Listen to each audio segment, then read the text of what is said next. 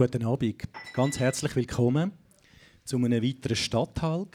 Äh, ich begrüße Sie ganz herzlich hier in der Kohlmein Bar. Ich möchte auch die Hörerinnen und Hörer von Radio Stadtfilter begrüßen und natürlich begrüße ich unseren heutigen Gast. Es ist Andreas Thiel, Satiriker und Autor. Herzlich willkommen, Andreas Thiel. Merci vielmals, guten Abend.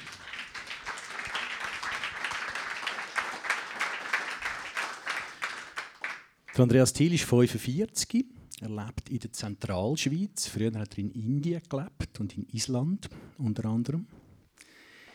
Er ist in Bern geboren, aufgewachsen in Solothurn. Seine Mutter war Hebamme und der Vater Elektroingenieur. Ursprünglich hat er Bauzeichner gelernt, dann hat dann später eine Ausbildung gemacht im Tanz, Akrobatik, Theater, Gesang unter anderem beim Paul Weilemann von Karlskühne Gassenschau, der ja auch schon da auf dieser Bühne war, vor gar nicht allzu langer Zeit. Paul Weilemann. Ähm, apropos Tanz, da gibt es eine spannende Geschichte. Ballett. Was kommt dir da in den Sinn? Du hast offenbar mal eine Balletteuse in einen Orchestergraben geschmissen. Was ist da passiert? Ja, das war mein erster Karriereknick. Ähm, da war ich am Gimmick, ich habe ein klassisches Ballett gemacht ähm, das hat eine kleine Vorgeschichte. Wir sind von Bern äh, sind wir nach Solothurn gezögert. dann bin ich der, der, der Jüngste im Quartier. Dann haben sie mich immer abgeschlagen. Dann haben mich, äh, meine Eltern haben mich ins Judo gesteckt. Dann ist zwei Jahre gegangen, habe ich alle abgeschlagen. Äh, irgendwie offensichtlich ein Kompensationsdings. Äh, dann haben sie gefunden, das geht nicht mehr die auch immer Telefon von irgendwelchen Schulkameraden oder die auch Ältere abgeschlagen mit der Zeit, wo ich gemerkt das geht. Erzähl jetzt von dieser Balletteuse. Ja, dann haben sie mir bis, haben mir bis gesteckt. Äh, weil äh, mein Schulschatz ist ins Ballett. Dann haben sie gefunden, das wäre jetzt auch etwas für mich, das ist nicht so gefährlich.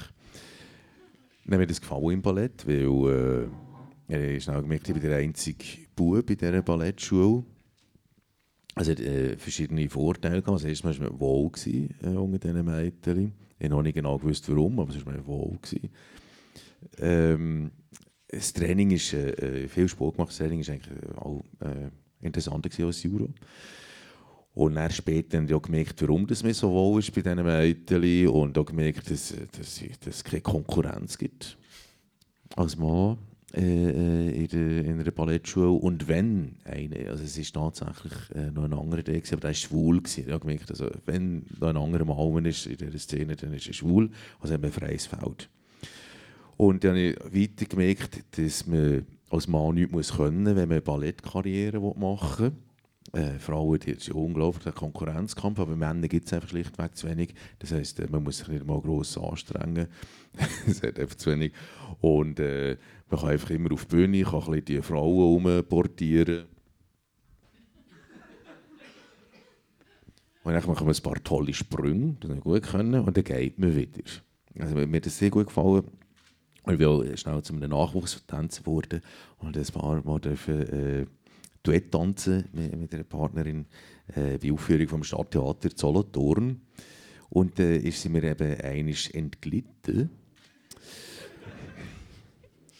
Und, und, und, zwar hat sie so einen, äh, so einen Sprung, äh, Sprung gehabt, wo sie nachher so ist, eigentlich in der Luft war. Und ich so um die Hüfte und um den Oberschenkel so im Sprung genommen und der Sprung nachher so umgeleitet. Also er hat so um mich herum geschwungen. Und dann hat es eben gemacht. äh, und dann ist sie weg. Es ist so, so über die Bühnenkante ist sie über die Orchestergraben verwurzelt. Und das war, weil wir natürlich immer haben, äh, in normalen Trainingskleidern trainiert äh, bauen, Zeug und nachher das Tüt-Tüt, das war einfach so schlüpfrig. so, und dann äh, bin ich der und das, das ist das Stadttheater Solothurn, ist so ein altes Barocktheater, so eine, eine Tonne mit so riesigen Emporen, ganz hoch. Und das, das ist mir ja geblendet vom Scheinwerferlicht, das war so eine schwarze Wand. Gewesen. Und zuerst kurz Ruhe und dann ein riesiges Gelächter. Ein riesiges Gelächter. Gut, Andreas, ich muss dich unterbrechen, weil du nicht übernimmst sonst das Ruder und fängst an Monolog halten. Das will ich verhindern. Ich okay. will dich noch kurz selber äh, vorstellen. Du hast ja eigentlich gesagt, dass du, dass du eben nachher ins Humorfach gewechselt hast. Bekannt worden bist du eigentlich im Duo mit dem, mit dem Pianist Jean-Claude Sassin. Äh, äh, Herr Thiel und Monsieur Sassin hat das geheißen. Legendär als Gückel, da hast du ganz ähnlich ausgesehen wie, wie jetzt eigentlich, oder? Vor vielen Jahren. Äh, nachher äh, mehrfach ausgezeichnet worden worden, Salzburger Stier, Deutscher Kabarettpreis, äh, andere Preise. Du bist im Moment mit dem fünften äh, Solo-Bühnenprogramm Polizatire 5 mit dem Zusatztitel Humor unterwegs. Du schreibst äh, viel für, für Zeitungen Magazine. Du bezeichnest dich übrigens als Buddhist und Christ. Will ich da noch dazu sagen? Und äh, Zanatrist und äh, Vishnuist. Genau. Und sicher ein paar Religionen, die ich gar nicht kenne. Ich habe gesagt, du, hast, äh, du schreibst schon sehr lange, das ist also nicht etwas Neues, dass du schreibst. Du hast dann im, im Herbst 2014 hast du einen Artikel geschrieben in der Weltwoche mit dem, mit dem Titel Die Schatten des Ostens. In dem Artikel hast du den Koran eigentlich als, als Aufruf und Anleitung zu Gewalt, Krieg und Unterdrückung beschrieben. Äh, der Artikel hat sehr viel ausgelöst. Du bist beim, vom Roger Schawinski eingeladen worden im Dezember 2014. Äh, bist dort ziemlich beschimpft worden vom Roger Schawinski, kann man sagen. Äh, und das hat dein kann Leben, sagen. Das kann man sagen. Das hat dein Leben verändert. Ich glaube, das kann man auch sagen. Ähm, wir haben miteinander abgemacht, Andreas Thiel und ich, dass wir heute nicht werden äh, eine Koran-Diskussion führen. Das will ich einfach da, da sagen. Äh, das findet Andreas Thiel schade. Äh, ich habe das einfach ein bisschen zur Bedingung gemacht. Wir werden viel mehr darüber reden, was ist passiert seither, wie sind die Reaktionen gewesen, warum sind sie so heftig gewesen. Wir haben einen Haufen Themen, die wir, wo wir diskutieren ähm, äh, ich will es einfach noch vielleicht schnell erklären. Ich finde, wenn man eine fundierte Koran-Diskussion führen will, dann braucht es äh, zwei Gesprächspartner, die sich intensiv mit dem Koran befasst haben. Es sitzt nur einer da und das bin nicht ich. Und das ist der Grund, warum ich nicht will in die Tiefe gehen bezüglich dem, dem Text über den Koran von Andreas Thiel. Wir werden aber darüber reden, über was es, wie gesagt, ausgelöst hat. Ich muss noch etwas sagen, weil wenn ich äh, im Umfeld erzählt habe, äh, der Andreas Thiel kommt zu uns, dann ist es unglaublich gewesen, wie schnell dass man über die Frisur geredet hat. Und ja, ich will dich einfach ich will dich, ich will dich so fragen, oder? Äh, äh, wie du musst immer über die Frisur reden. Mich interessiert eigentlich, du hast die ja seit 2013, das ist jetzt vier Jahre. Wieso hast du die schon so lange? Das nimmt mich eigentlich wunder. Nur zum Schawinski ärgern. Aber der hat, sich, auch, hat der sich vor vier Jahren auch schon so aufgeregt? Ja, dich. Der Schawinski hat, der hat ja kein Vorgespräch gemacht. Und äh, weil Journalisten, die kein Vorgespräch machen, äh, da weiss man, die, die versuchen immer aufs Glatteis zu führen. Aber ein Journalist, der kein Vorgespräch macht, der weiss ja auch nichts von einem. Also, äh, ich setze es nicht als Nachteil für ein Interview.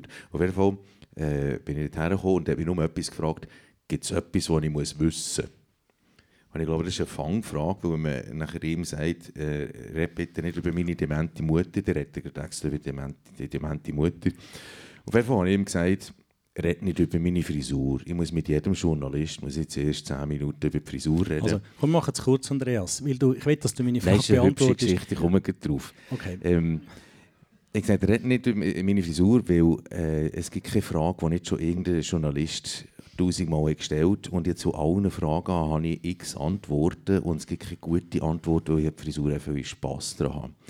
Und dann, was machte die dritte Frage, war ja, warum hast du diese Frisur, musst du mit dieser Frisur provozieren? Das fragt jeder zweite Journalist. Und ich sage allen Journalisten das Gleiche, ich sage, mal, deine Frisur, das finde ich provokativ.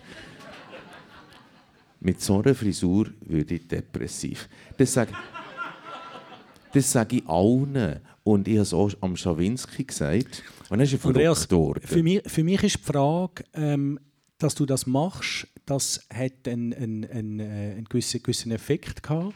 Dass du das aber vier Jahre lang machst, das erstaunt mich persönlich. Und das ist eigentlich das, was ich ein bisschen gerne, gerne wissen Warum ziehst du das schon so lange durch? Die äh, Frisur. Und nachher lassen wir das mit dieser Frisur wirklich sein. Einfach aus Spass an dieser Frisur. Gut, okay. Können wir so stehen lassen.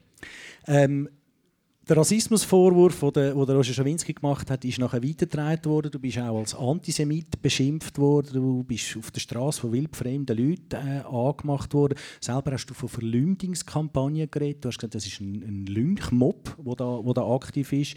Theaterleiter haben, haben Hassmails bekommen, wenn sie dich engagiert haben. Viele Theater haben dich dann effektiv nicht mehr engagiert äh, oder sogar bestehende Engagementverträge aufgelöst.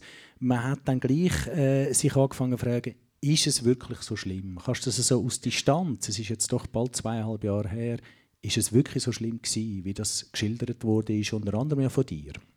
Also es ist jetzt nicht, äh, es ist zwei Jahre her, seit äh, Schawinski seine Tiranen losgetreten hat und das hat nicht so gemacht, sondern das macht er so und die Kurve nimmt weiter zu. Also das ist wie ein Schneeball, so ein Schneeballprinzip, das hört auch nicht mehr so schnell auf.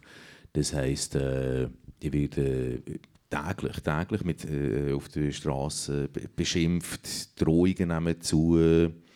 Ähm, oh, es, nimmt, es geht langsam auf, auf Familien über, dass die auch schon beschimpft werden und so. Also das ist so etwas, wo äh, wenn man das in die Welt tritt, das, das geht bis zu zehn Jahre, wenn man solche Fälle anschaut. Unterdessen weiss ich das, weil ich mich nach zwei Jahren gefragt was ist jetzt los, warum geht das immer weiter. Und das ist, äh, also jetzt noch Glück gehabt, der Laribel, der Klon, der hat mich jetzt äh, als Pädophile beschimpft. Jetzt ist einfach der Pädoklon. Bin ich froh, dass ich nicht der Pädoklon bin, sondern nur der, der Rassist. Aber der Laribel hat sämtliche Engagements verloren, obwohl sich jetzt äh, die Indizien in die Richtung entwickeln, als wäre das alles äh, nichts. Also keine, keine, nicht einmal eine Spur von Pädophilie im Leben und auch, dass die Situation gar nicht so ist, wie das Mädchen das dargestellt hat. Aber wenn einer will, kann er einem das Leben ziemlich, ziemlich zerstören mit solchen Anschuldigungen wie Pädophilie oder Rassismus. Und das Fatale ist, die Leute glauben das gern. Also das, das ist das, was man am meisten staunt hat. Äh, äh, die Leute Sie, äh, jeder weiß, dass man nicht alles kann glauben kann, was, was, was geschrieben steht, aber die Leute glauben gerne negative Sachen. Off offensichtlich braucht man öffentliche äh, Schimpfobjekte, die man beschimpfen also, auch wenn ich Leute auf der Straße begegne, jeden Tag kommt irgendjemand «Hure Rassist, hau ab!» äh, Und dann schaue ich mir die an und denke, was haben die... Das hat ja nichts mit mir zu tun, die kennen mich ja gar nicht. Die, haben irgendein Bedürfnis, einen Frust abzuladen. Und äh, für das gibt es irgend so Leute, die in der Presse beschimpft müssen werden. Du hast gesagt, es haben sich auch viele von deinen Freunden von dir abgewendet, also Leute, die du mit ihnen zum Teil auch auf, auf der Bühne warst. Das ist tragisch. Es, es gibt auch ein, ein, bekanntes Beispiel von dem, von dem deutschen Kabarettist Jesse Joachimsen, der eine, eine, ausführliche Stellungnahme geschrieben hat, warum dass er nicht mehr mit dir will auftreten hat eine Tournee abgesagt im, im Februar 2015. Äh, und, und hat sich selber als jemand bezeichnet, der dich, dich menschlich sehr schätzt und wo dich ja auch schon lange kennt und so. Ähm, hat er das nicht auch zu denken gegeben?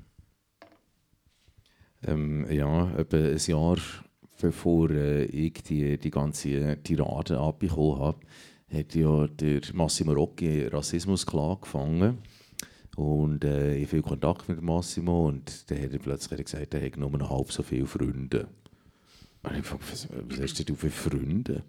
Und ein Jahr später ist mir genau das Gleiche passiert. Man merkt, äh, ähm, das zieht sich durch bis in den engsten Kreis, Freunde, Familie. Also wenn, wenn man so eine, eine Anschuldigung äh, fängt mit etwas, wo die Leute nichts wollen, äh, zu tun haben, oder in den 80ern ist vielleicht äh, ist das äh, Kommunist gewesen. Wenn man gesagt das ist ein Kommunist, dann sind alle weggesprungen. Heute, wenn man sagt, das ist ein Rassist, dann springen alle weg.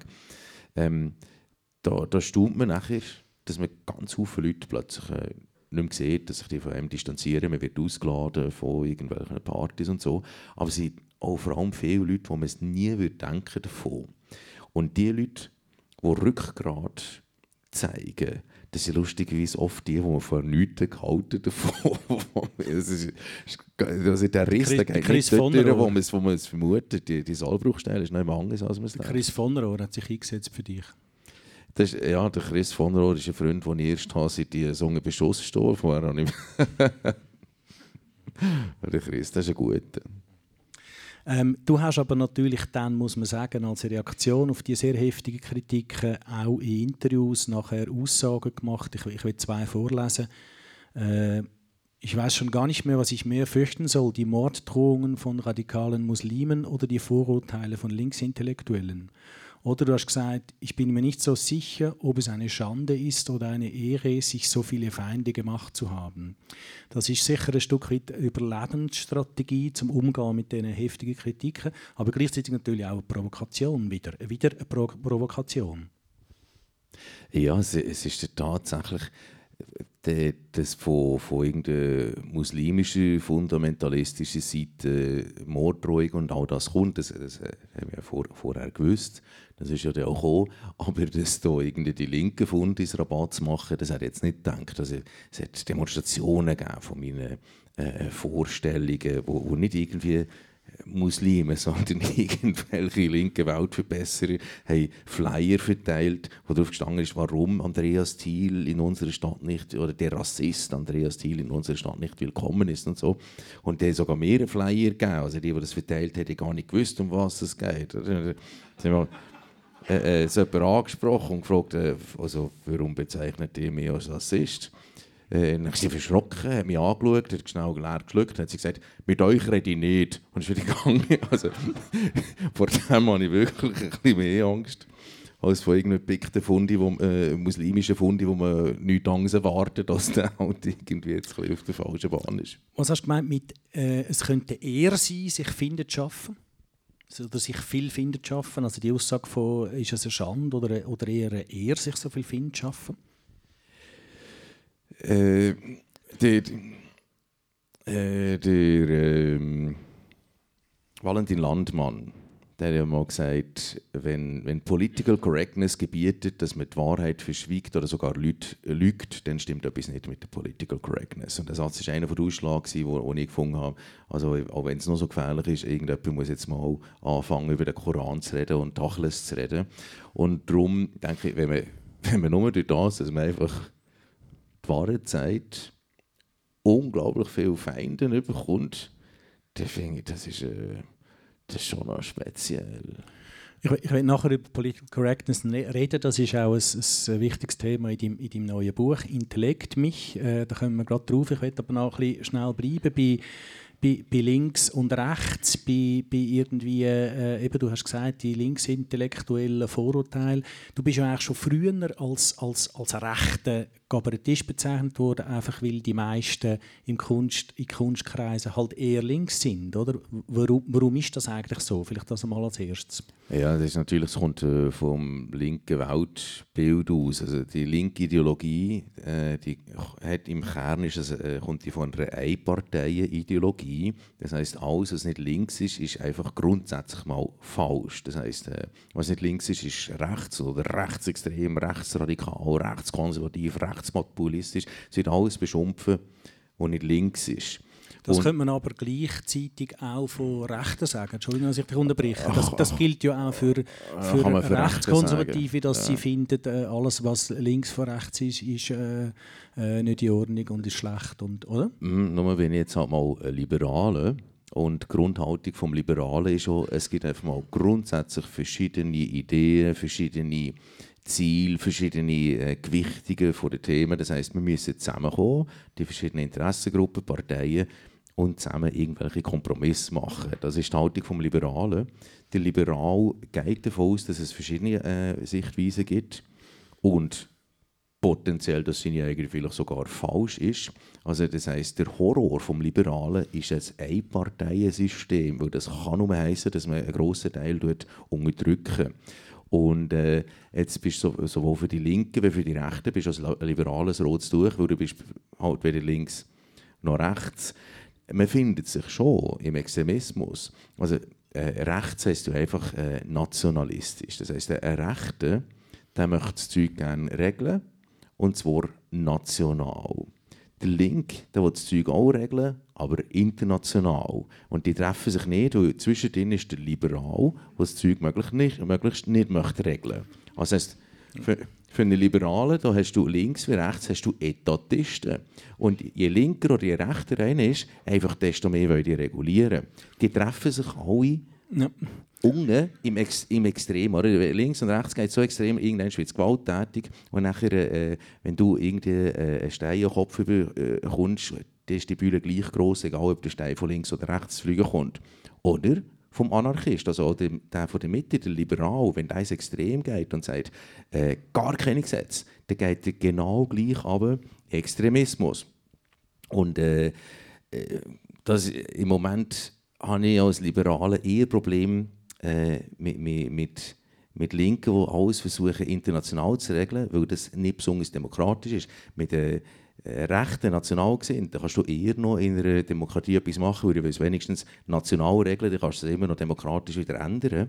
Aber äh, die linke Idee versucht Demokratie auszuhebeln und es international zu regeln, das macht die zusätzlich eher zu einem Feind von der Linken, äh, zusammen mit den Nationalen als Liberalen. Du wirst aber nicht als Liberale beschimpft, oder? Du wirst eigentlich als, als, als, als Rechte beschimpft. Und, und wie reagierst du denn auf das?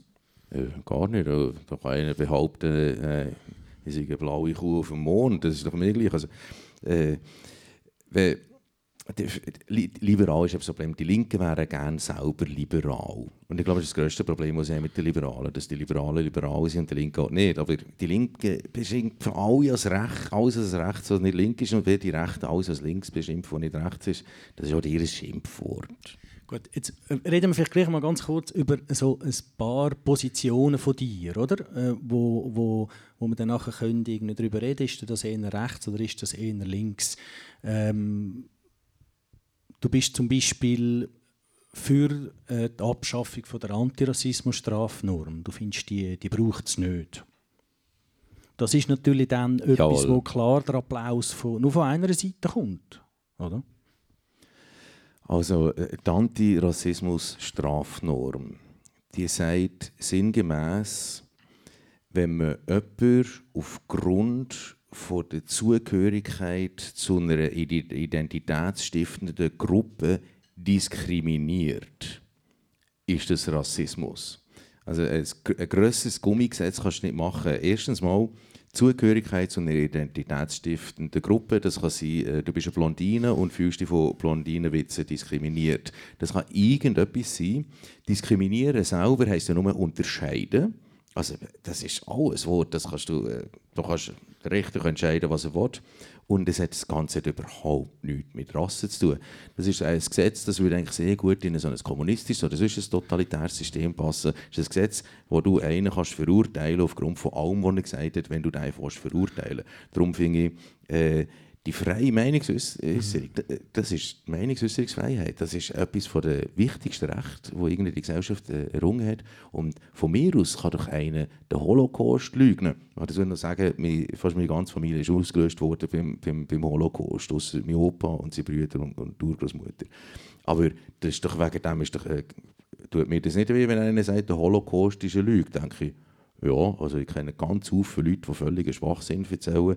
Äh, du erzählst jetzt diesen Schwachsinn, ist doch mir gleich, wegen dem kann ich doch den nicht einklagen oder einsperren. Hankerum kann man natürlich sagen, die Antirassismusstrafe die ist ja äh, kreiert worden, respektive ins Gesetz geschrieben worden, weil man gesagt hat, man will gewisse Minderheiten schützen, oder? Das ist ja eigentlich der Ursprung, der ist ja nicht grundsätzlich schlecht, oder? Oder findest du schon? Es ist ja immer genau die Idee und wie man es umsetzt. Von mir aus kannst du auch äh, sagen, wir wollen Minderheiten schützen und nachher eine Hundeanleinepflicht ins Gesetz hineinschreiben. Das schützt die Minderheit auch nicht. Du sagst auch, der Klimawandel, das wird völlig übertrieben, das ist eigentlich nicht etwas, wo, äh, ja, also du, du, du stellst das in Frage und, und das, da gibt es jetzt nicht mehr viele Wissenschaftler, die das in Frage stellen. Ist das genau der Grund, warum du es in Frage stellst? Also es gibt sehr viele Wissenschaftler, die das in Frage also stellen. Also viel gibt es nicht. Viel gibt es nicht. Äh, es, es, gibt wirklich viel. Gell? Es ist einfach ungedessen. Was heisst viel?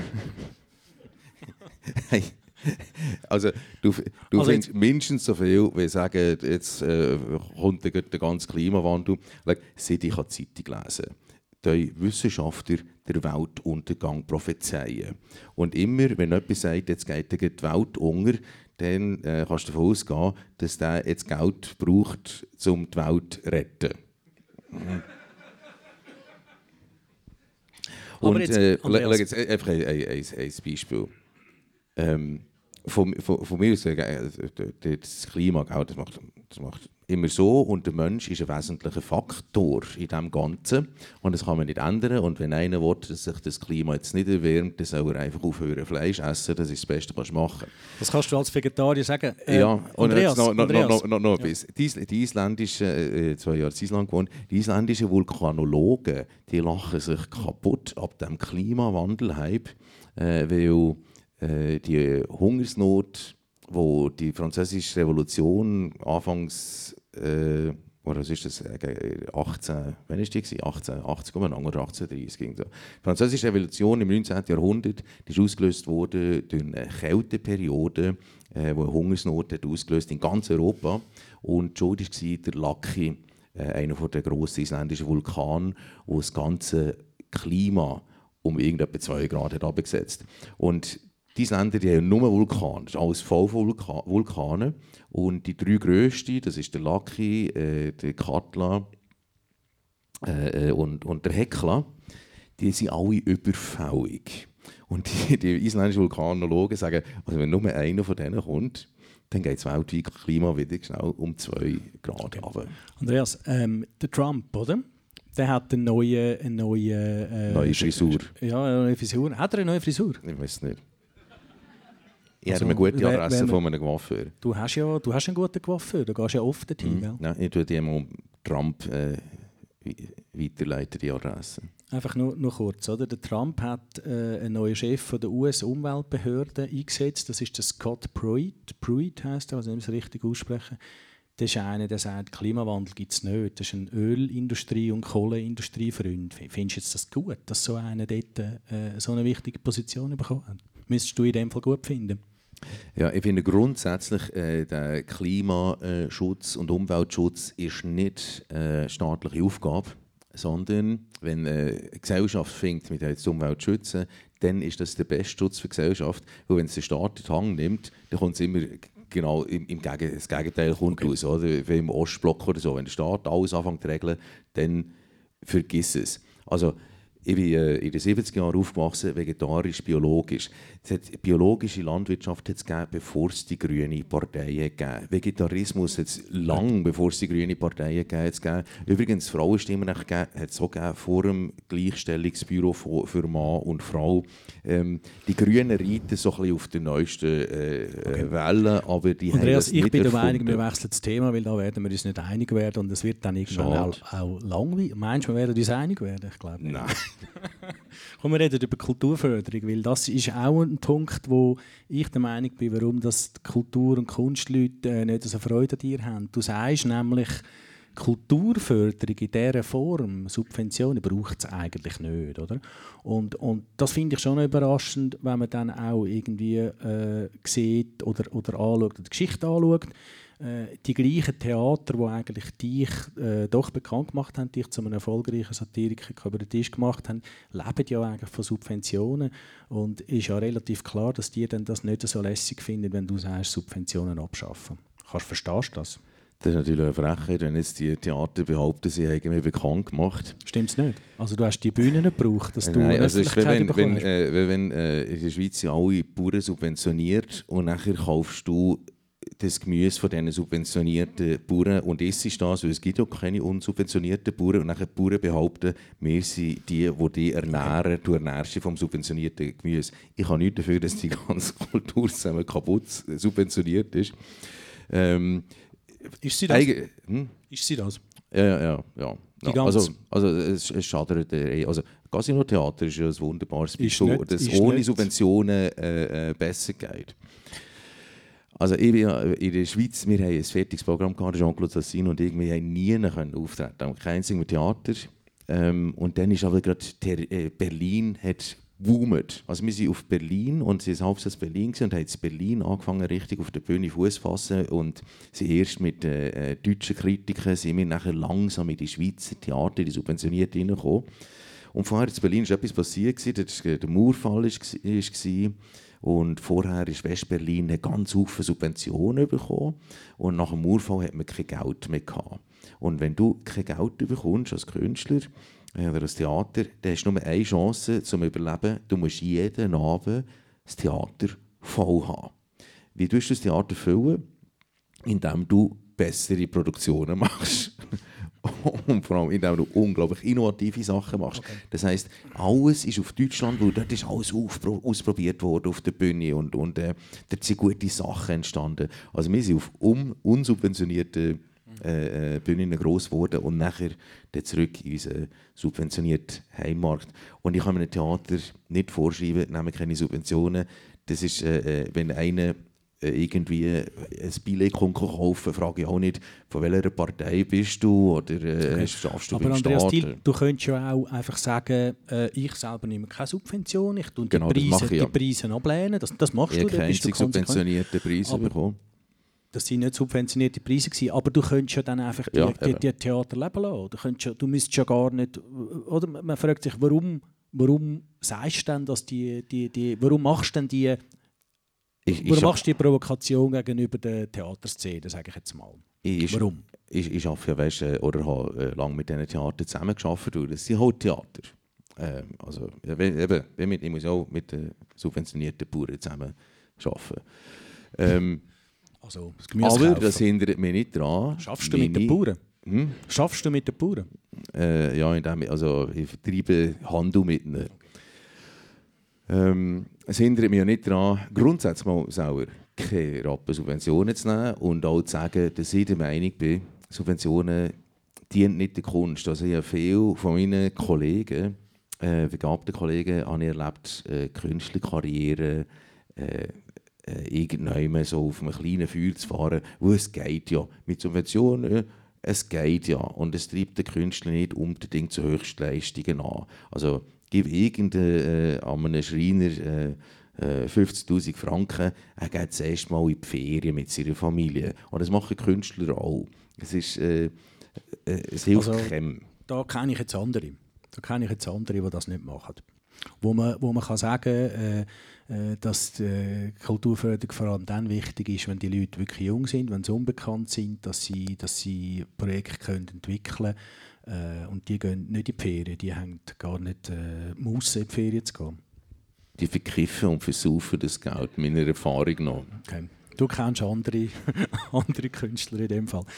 Reden wir über Political Correctness. Finde ich, ein, äh, find ich ein gutes Thema. Ist, ist, wie gesagt, in dem Buch ein, äh, ein grosses Thema.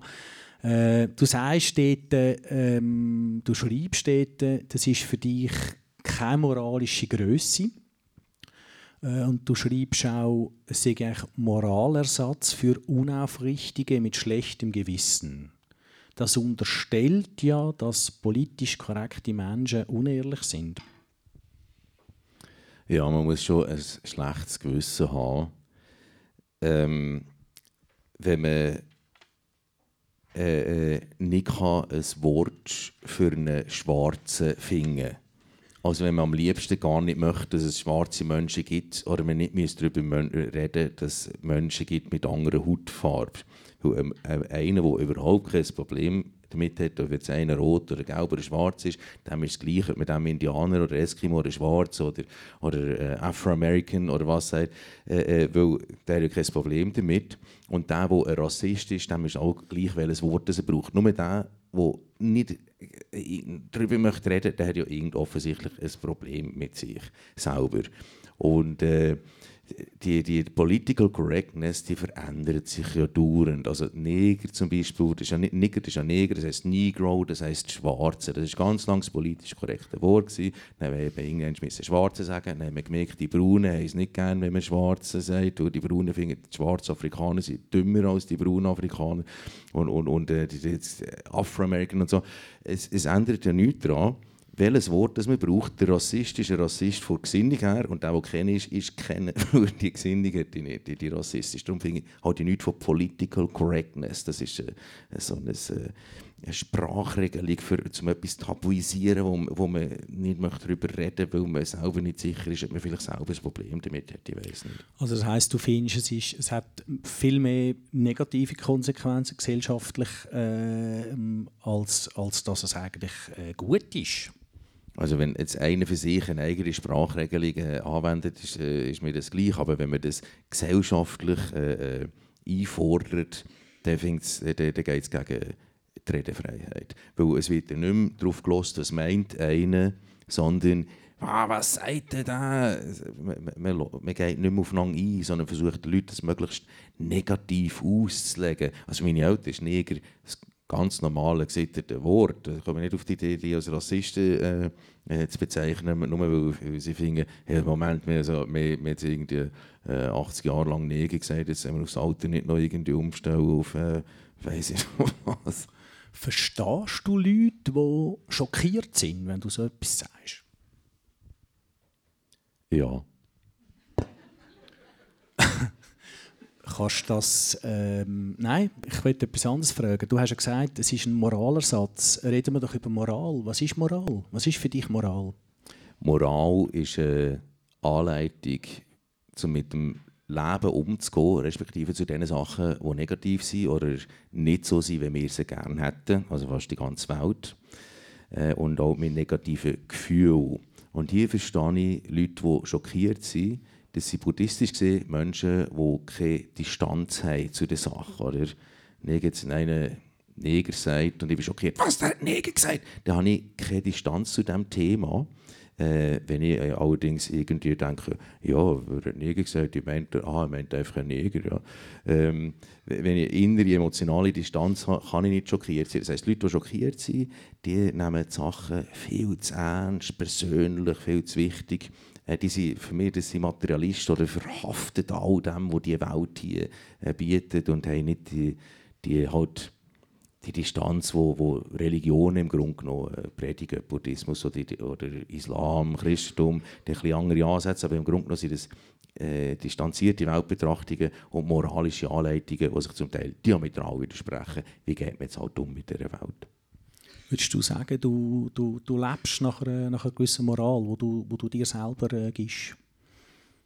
Ah ja, auf jeden Fall. Also, ähm, ich habe immer viele religiöse Schriften gelesen, also das hat mir auch familiär bedingt. Und Kannst du das ein bisschen erklären? Was heisst das familiär bedingt? Also ein Vater, der aus einer jüdischen Familie kommt und eine Mutter, die aus einer erzkatholischen Familie kommt. Und bin anthroposophisch aufgewachsen.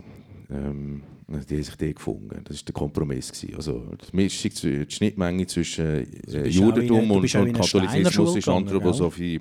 Nein, ich, ich, ich, ja. nicht, ich nicht dürfen. Sie hatten Angst, gehabt, äh, ich werde so, wenn ich jetzt aussehe.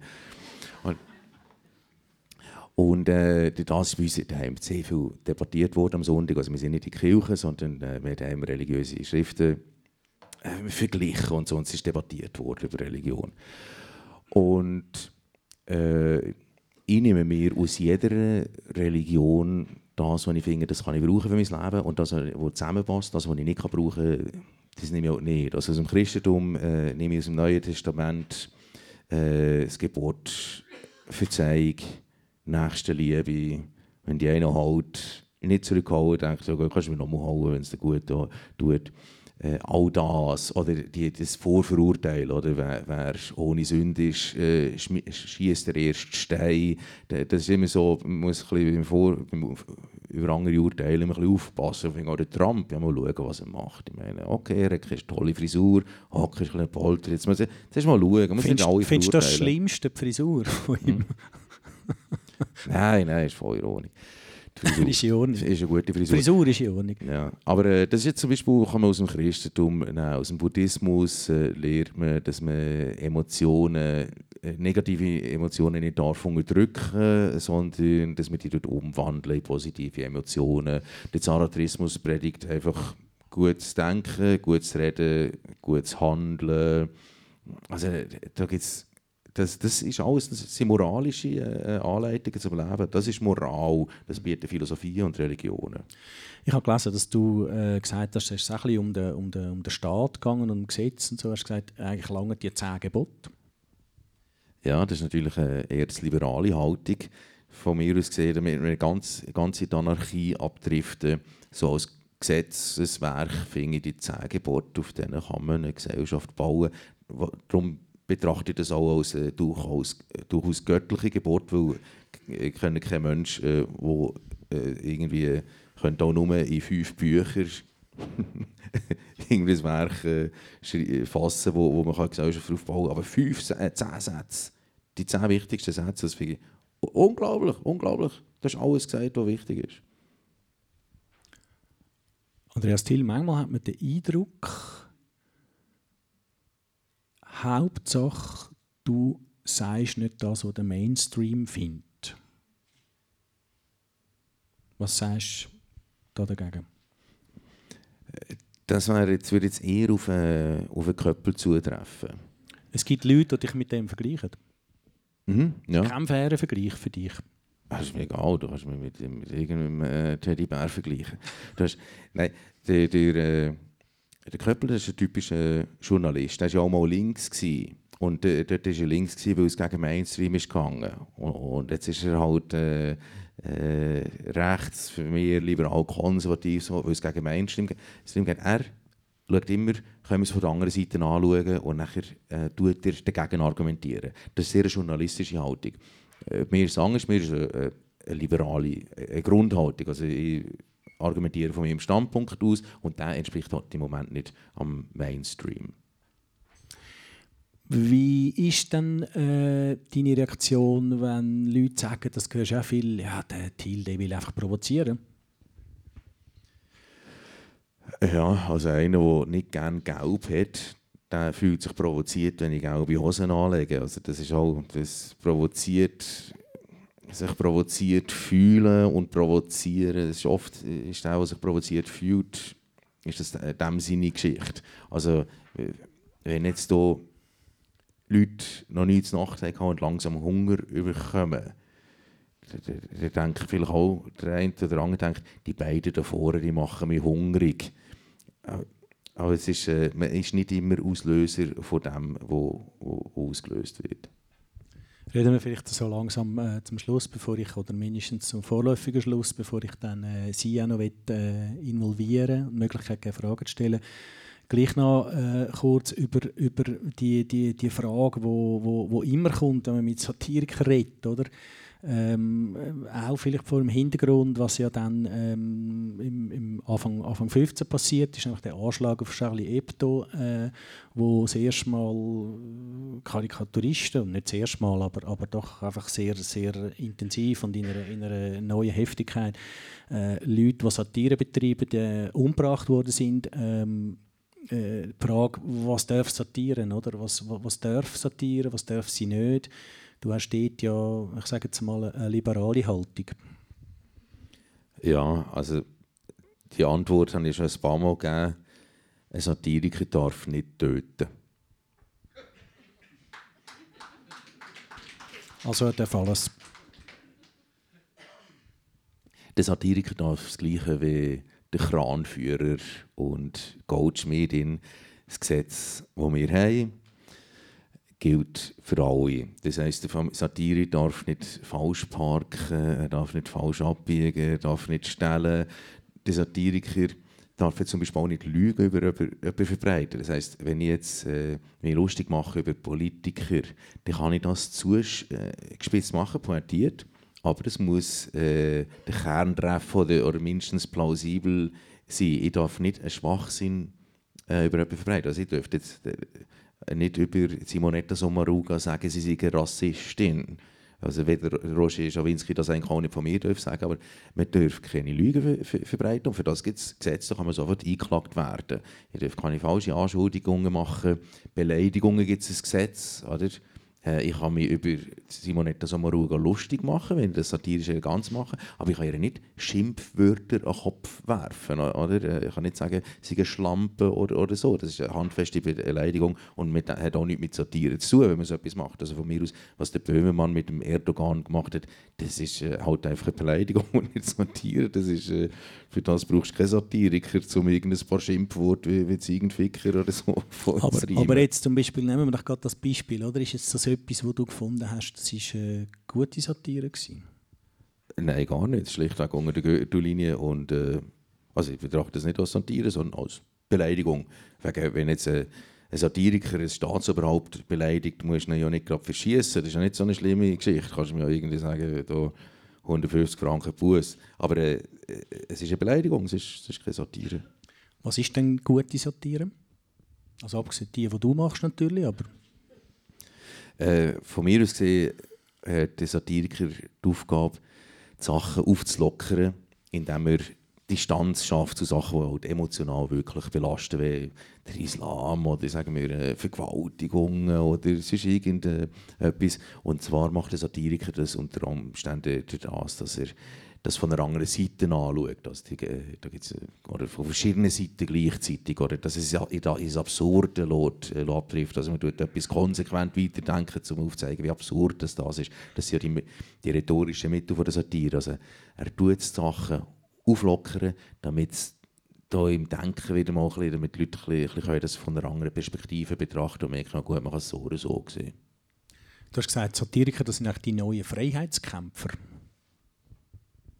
Ja, also wenn man das Neue Testament anschaut, äh, die Metaphorik von Jesus, eben so Sätze, der, der ohne Sünde ist, soll der erste Stein werfen und sagen, das war sicher der grösste Satiriker, den wir hatten. Also, das ist, äh, buddhistisch ist Humor auch äh, die einzig wahre Weltbetrachtung, nämlich die Welt nicht ernst zu nehmen. Ist, ist das ein Selbstbild von dir, Andreas Thiel? Ich, ich bin ein Freiheitskämpfer. Äh, also, äh, du musst ein freiheitsliebender Mensch sein und äh, ich kämpfe für, für, gegen alles, was ich finde, äh, das, ist jetzt, äh, das steht mir der Freiheit im Weg. Einbahnstraße, äh, Parkverbot und so. Mir ist schon, wichtig, äh, schon, schon klar, dass es nicht so ein wahnsinnig wichtiger Kampf ist, wenn ich gegen Park Parkverbot kämpfe. Aber es ist ein kleiner Freiheitskampf. Einfach noch eine Anschlussfrage, oder? warum? Das ist auch oft so eine Frage. Warum macht er das und sagt er das, was er sagt? Oder? Einfach nochmal ganz simpel das nochmal nachgefragt. Das ist vielleicht vorher ein bisschen, wir haben es ja schon ein bisschen andiskutiert. Oder? Wie gesagt, wir haben nicht über, über den Inhalt von dem, von dem Koran-Text reden, aber warum, nochmal, warum hast du den Text auf sieben Seiten veröffentlicht? Ja, das ist äh, fast eine längere äh, Geschichte. Das war ursprünglich ein Auftrag von, von einer anderen äh, Publikation. Und zwar, weil der, der, entsprechende Chefredakteur gewusst hat, dass ich mich mit religiösen Schriften inklusive Koran sehr gut auskenne. Und dann, das war ja 2013, gewesen. heute weiss ich, ja, das, was ich geschrieben habe, ist ja heute allgemein gut. Also, äh, dann hat man das noch nicht gewusst. Und hätte noch nicht dürfen sein, was nicht, äh, noch nicht können sein, was nicht dürf, dürfen sein. Und dann hat man so Al-Shabaab, Boko Haram, IS, äh, Taliban hat man gehabt. Und, und alle haben gesagt, das hat überhaupt nichts mit dem Koran zu tun. Und es, immer so hingedurch hat man gehört, es hat eben gleich mit dem Koran zu tun. Und dann haben wir einer gesagt, du kannst du nicht mal ein Essay schreiben, äh, lange, was steht wirklich in dem Koran. Und das Essay habe ich geschrieben und der Chefredakteur hat irgendwie den Hang verworfen und gesagt, das kann ich nicht publizieren. Das kann ja gar nicht sein. Das hat nachher Abklärungen gegeben von Juristen, von Islamwissenschaften und so. Dann haben wir herausgefunden, wir dürfen das nicht publizieren, weil es gibt sofort Morddrohungen, man muss ums Leben fürchten, wenn man so etwas sagt äh, das ist diskutiert worden und irgendwann in einer, bei einem Bier hat einer die Idee gehabt, hey, weißt du was, schick doch, schick doch das Essay am Köppel, wenn wir Glück haben, publiziert es. und dann äh, habe ich es tatsächlich gemacht, und den Köppel geschickt, äh, äh, geschickt und der hat es auch nicht publizieren Er hat auch gemeint, nein, das kann doch gar nicht stimmen, das ist doch völlig einseitig, das kann, der Koran kann doch nicht so schlimm sein. Und ich habe ihm gesagt, tut mir leid, es ist, es ist so schlimm. Und dann hat er es auch abklären der, der, der der, ist, der Artikel ist von so vielen Islamwissenschaftlern und, und, und, und Anwälten angeschaut worden. Und dann haben wir auch irgendwann äh, äh, gemerkt, okay, die sagen alle, das stimmt, was hier drin steht, aber wir dürfen es nicht publizieren, darum steht es nie, weil jeder Islamwissenschaftler fürchtet um sein Leben, wenn er so etwas sagt. Und dann ist das, äh, etwa zwei Jahre gegangen, also der, der Artikel habe ich 2012 geschrieben und 2013 ist er irgendwie äh, oder 2014 ist, ist publiziert worden. Und nachher, äh, irgendwann ist, äh, hat man dann so ein nach der anderen auf der Redaktion gefunden, also, er hat gesagt, also ich finde, man, man, muss es einfach publizieren, muss doch, irgendwann muss man doch anfangen, offen über das Buch zu reden, wenn es schon so viele äh, äh, Terroristen sich äh, das als Anleitung nehmen. Und dort bin ich jetzt so, das ist vielleicht der Charakter des Satiriker, weil er sagt, also wenn es niemand sagen will, dann sage ich es halt. also, also vor allem der Charakter von Andreas Thiel, oder? Nicht vom Satiriker. Ja, oder vom, jetzt in meinem Fall. Ja. Okay. okay. Also wenn du etwas Gut. hast, wo, wo, findest, äh, wo du nicht getraust sagen, kannst du mir sagen, ich mache ein Fenster auf und rufe es raus. Das kommt mir jetzt gar nicht in den Sinn, aber äh, ich habe ja deine Mailadresse und deine, deine Telefonnummer sehr gut. Andreas Thiel, ich möchte gerne das Publikum ein bisschen involvieren und Ihnen die Möglichkeit geben, Fragen zu stellen. Wir haben verschiedene Themen angesprochen, vielleicht auch nur gestreift. Äh, Gibt es etwas, was Sie nachfragen oder völlig etwas anderes, wo, wo Sie wundernimmt? Äh, Frisur ist echt, das haben wir geklärt. Nicht mehr Frisur, oder? Frisur ist kein Thema mehr. Also äh, ich habe nur eine Nachfrage zum, äh, äh, zu der Klimaveränderung. Äh, ich habe den Eindruck, dass die Leute vielleicht nicht unterscheiden äh, zwischen der Frage, tut sich das Klima wirklich verändern oder ist es menschengemacht?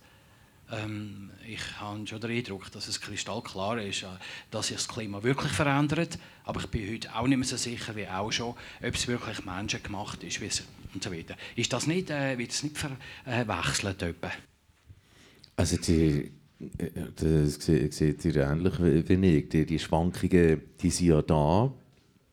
Äh, ähm, was der Mensch dazu beiträgt, dass, dass der Mensch irgendwie, äh, man kann sagen, äh, die Elefanten haben, äh, gibt es vielleicht nicht zu wenig.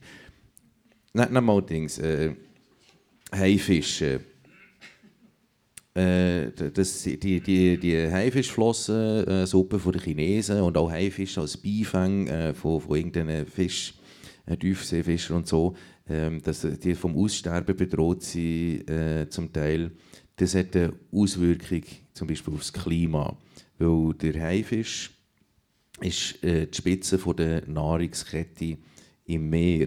Und wenn es weniger Haifisch gibt, gibt es mehr Fische, die Plankton fressen.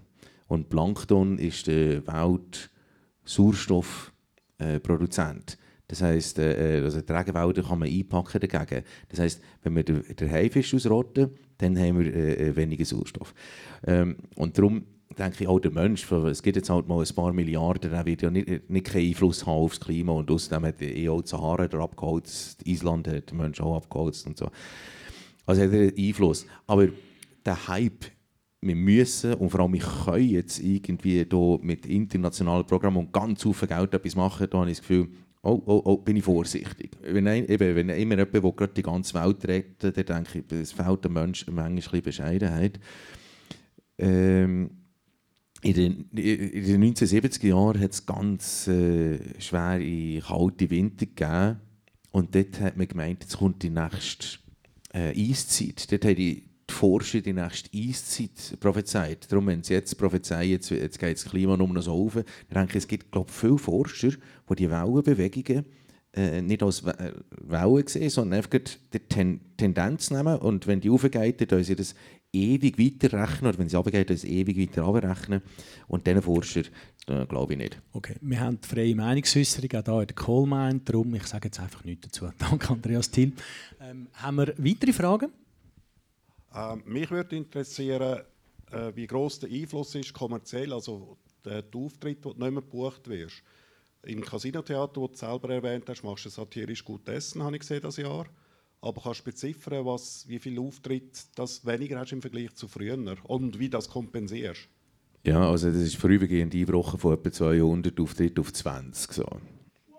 Ja, das heisst, äh, die Auftritte waren 20 Jahre lang mein äh, Hauptstandbein wirtschaftlich und das Hauptstandbein hat der äh, Schawinski weggeschossen mit seinen Rassismusvorwürfen. Und das heisst, jetzt langsam fangen sie wieder so klein an Wuchentheater, äh, aber unterdessen habe ich halt in den letzten zwei Jahren, äh, ich schreibe jetzt einfach äh, ein Buch am anderen, die laufen auch super und äh, äh, schreibe viel mehr Essays. Also die, die möchten, dass ich nicht mehr äh, solche Sachen schreibe, wie mein Essay über den Koran, äh, die haben Pech gehabt. Jetzt schreibe ich noch mehr Essays, weil ich muss, ich muss irgendwie Geld verdienen. Ich, ich schreibe im Moment sehr viel mehr. Äh, und dann mache ich auch noch Referat, Coachings, Workshops für Rhetorik und so. Das heisst, habe so Nebenstandbeine, die ich jetzt einfach ausbauen musste. Du hast gesagt, du tust dich so an religiöse Grundsätze halten, wie zum Beispiel gut denken, gut reden, gute Taten. Aber der Satiriker tut ja immer in den Wunden von seinem Mitbürger äh, bohren, oder? Eigentlich. Ja, da kannst du jetzt äh, das Buch kaufen für äh, 38 Franken, die meisten geben 40. Nein, es ist, äh, ähm, das machen viele Komiker so und ich teile nicht die Ansicht. Es gibt, äh, im, im Grundsatz kannst du auf Themen eingehen oder auf oder Personen schießen. Und bei mir vielleicht, ich weiß nicht, ob das auffällt, mir ist immer das Thema im Vordergrund und nicht Person. Dann gibt es verschiedene... Wobei Doris Leuthard muss ich intervenieren. Doris Leuthard ist ein Lieblingsfindin von dir. Aber, aber sogar, weißt, wenn, wenn Doris Leuthard das Thema ist, ist immer die Dialog, es geht immer um Inhalt, wo sie gesagt haben, ich mache sie... Äh, ziemlich häufig Doris Leuthard. Einfach äh, fällt schon auf. Ja, aber so äh, äh Develin Wittmer Schlumpf zum Beispiel nicht mehr, weil äh, das hängt, hängt halt mit dem Amt zusammen, dass das äh, Satiriker ist natürlich gegen die Mächtigen, also gegen die, die gerade in Charge in der Politik, gegen die, die Geld haben, gegen die, die Macht haben. Und äh, da bist du halt natürlich exponiert als Bundesrätin. Ähm, aber auch dort spiele ich mit dem Inhalt und mache mich, ich mache mich nicht lustig über die Frisur von jemandem, weißt, oder über den Kleidungsstil. Also äh, äh das, das Merkel-Bashing. Mich interessiert, was Merkel sagt und nachher gehe ich auf den Inhalt ein und mir ist völlig egal, wie die aussieht. Und wenn du auf Personen schießt, gehst du aber schnell unter die Gürtellinie und dann kommt Schadenfreude oder Schamgrenzverletzung ins Spiel. Und wenn du meine Programme äh, eine Kolumne anschaust, merkst du, dass es mir immer um Absurdität geht, um, um Spielerei, Gedanken, Wortspielerei, oft Poesie. Und äh, das sind die Stilmittel, äh, die am wenigsten verletzend sind, respektive halt das Zeug ins Positive können auflösen.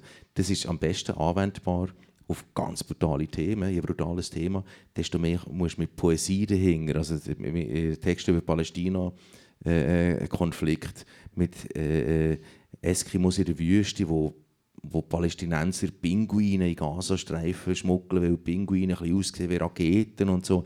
Also das hindert ja nicht daran, ernste Themen zu nehmen, aber es sind Themen, die den Leuten wehtun. Äh, nicht das, was ich dazu sage. Meine Meinung nach, also ich bin auch kein perfekter Mensch, du bin ja hier, sonst wäre ja gar nicht hier. Ja, guten Abend. Äh, es gibt heute ja Grünliberale, Sozialliberale, Rechtsliberale, es sind ja eigentlich alle liberal. Bist du auch ein Bindestrich-Liberaler oder ein echter Liberaler? Und falls du ein echter Liberaler bist, wie passt das zusammen mit religiös begründeten Gebot?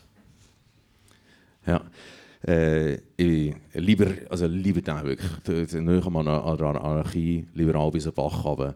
Und von mir aus gesehen, also, also Freiheit ist mein, mein finde ich, das ist jetzt das Wichtigste für einen Menschen. Nur wenn er frei ist, kann er sich entwickeln und prosperieren. Und äh, quasi der Gegenpol von Freiheit ist die Sicherheit. Je sicherer das wir sind, desto weniger frei sind wir. Und für mich ist zum Beispiel, für mich kannst du die ganze Sozialweg streichen, alles. Ich finde, mit der Freiheit ist mir wichtig. Meine Ansicht, ich weiss, dass wir äh, da äh, äh, nie so weit werden kommen, mehr Demokratie wie Demokrat. Äh, wegen dem aber meine Ansichten sind dort, Freiheit ist das Wichtigste. Aber wenn du Freiheit kannst du nur zum Guten nutzen, wenn du Moral hast. Das ist aber etwas Persönliches. Das heisst, ich komme nicht auf die Idee, an einem anderen äh, äh die Freiheit wegzunehmen, nur weil er nicht die gleiche Moral anwendet wie ich. Wenn einer die Freiheit nutzt, um wahnsinnig reich zu werden, finde ich das völlig okay. Das ist das Ziel, das ist okay, das ist nicht mein Ziel. Ähm, und ich komme nicht auf die Idee, Verbote zu machen für andere, nur weil sie nicht die gleiche Ansicht haben wie ich. Von dem her bin ich ein sehr liberaler, auch wenn ich so äh, auf meine Art ein religiöser Mensch bin. Äh, vorher ist noch eine Frage bei der Bücherwand. Claudia Tolaini, guten Abend. Ist das jetzt, habe ich das richtig verstanden? Nur weil Sie jetzt beim Schawinski auftreten sind, haben Sie einfach dermaßen viel weniger Auftrittmöglichkeiten oder hat er sich aktiv gegen Sie denn noch gerichtet? Der Auftritt allein war eigentlich nicht das Problem, sondern was nachher kam, ist, er hat nachher eine richtige äh, Rachekampagne gestartet. Also er hat, äh, in der Sonntagszeitung hat er fast irgendwie zwei Drittel von Seiten äh, hat er über mich hergezogen, was ich für ein Rassist und äh, Antisemit sei. Äh, äh Kollegen von ihm, der Notter, der Patrick Frey, der hat im, im Blick, im Tagi, äh, was die Aargauer Zeitung und, und so jensten Publikationen äh, äh, haben sie nachher über mich hergezogen, was ich für ein Rassist sei. Und er hat bei, bei, äh, bei, bei gewissen Theatern persönlich interveniert. Es gibt hier nur wenig Fälle, wo ich, äh, wo, wo, wo, ich halt direkt Kenntnis davon habe. Was er sonst schon gemacht hat, weiß ich nicht. Aber der Schaden ist nachher ist, ist immens gewesen. Also, Theater äh, zu Dutzenden hat irgendwie sind Verträge aufgelöst worden und Theater hat äh, öffentlich gesagt, dem Rassist geben wir keine Plattform mehr. Also es war eine völlig eine absurde äh, Situation nach dem Ganzen. Hast du eigentlich geklagt gegen den Schawinski? Äh, nein, natürlich nicht. Ähm, jetzt im Nachhinein würde. Es ist lustig, jeder, der so eine Rufmo-Kampagne hinter sich hat, der sagt das Gleiche. Im Moment denkst du, ja, der kann ja für mich behaupten, was er will. Es ändert ja nichts daran, dass das Ganze nicht stimmt. Aber nachher, wenn man den Schaden sieht, auch, eben, dass, wenn die Leute das glauben, dann denkt man, hm, man hätte sofort müssen klagen und es gerade unterbinden, es gerade stoppen damit kein Journalist dürfte das aufnehmen und weiterverbreiten. Es wird ja alles weiterverbreitet, oder x-mal, auch jetzt noch. Oder? Es ist äh, das Ziel, rassistische Aussagen, oder alles, was er gesagt hat, keine Ahnung vom Koran oder falsch interpretiert, das ist alles Schwachsinn. Oder? Äh, das, das, das zieht sich weiter in Kreise. Und das müssen wir sofort gerichtlich unterbinden, dass so etwas irgendwie weiterverbreitet wird. Aber das weiß man erst im Nachhinein. Jeder, der so eine Rufmordkampagne hinter sich hat, sagt im Nachhinein, Jetzt wüsste ich es besser, aber im Moment äh, kommt man nicht auf die Idee, jemanden zu verklagen, warum man irgendeinen Quatsch erzählt. Vielleicht noch eine letzte Frage. Äh, vorher ist das Stichwort äh, Mainstream-Medien gefallen. Ich persönlich habe den Eindruck, dass zum Beispiel das SFDRS sehr einseitig ist und äh, eher links steht. Was ist da Ihre Meinung dazu? Das habe ich genau auch so erfahren. also am eigenen Leib, ja. Also der, im, im Intellekt, in diesem Buch ist der ganze, ganze E-Mail-Verkehr abgedruckt von einer Sendung vom Kulturplatz, äh, wo, sie auch, sie, aus mir haben, äh, einen Rassist irgendwie gemacht indem sie ein Interview von, weiss nicht, von, von, von einer halben Stunde irgendwie auf einen Nebensatz reduziert und einen so einen komplett anderen äh, Zusammenhang gestellt. Also es ist äh, Wahnsinn. Es ist, äh, für mich ist es eine öffentliche äh, Denunziationsanstalt geworden. Äh, ich halte nichts von, von, dem, von einem staatlichen Fernsehen grundsätzlich. Gut, das kann man da rein nachlesen. Äh, du hast Bücher da, die kann man kaufen. Wie viel kostet es, hast du gesagt? Äh, 38 Franken eins. das eine ist über Humor, heisst das, das sind alle Mechanismen, die Leute zum Lachen bringen und nachher auch der, der philosophische was, der Gedanke, was ist Humor, auch auf die verschiedenen Kulturen, äh, von den verschiedenen Kulturen her betrachtet. Und das andere heisst, äh, wie gesagt, Intellekt mich. Hier geht es um Political Correctness. Das ist eigentlich äh, meine Antwort auf die, meine lieben linksintellektuellen Kollegen, die so auf mich eindroschen haben. Gut. Ähm, danke vielmals, Andreas Thiel. Eine sehr äh, spannende, vielschichtige Persönlichkeit. Ähm, umstritten. Ich glaube, auch da sind nicht alle heute Abend deiner Meinung gewesen. Aber das äh, äh, macht nichts. Ich danke dir vielmals, dass du da bist. Äh, ich wünsche dir alles Gute und äh, ich bin sicher, du wirst nicht äh, plötzlich schweigen, oder? Nein. Gut.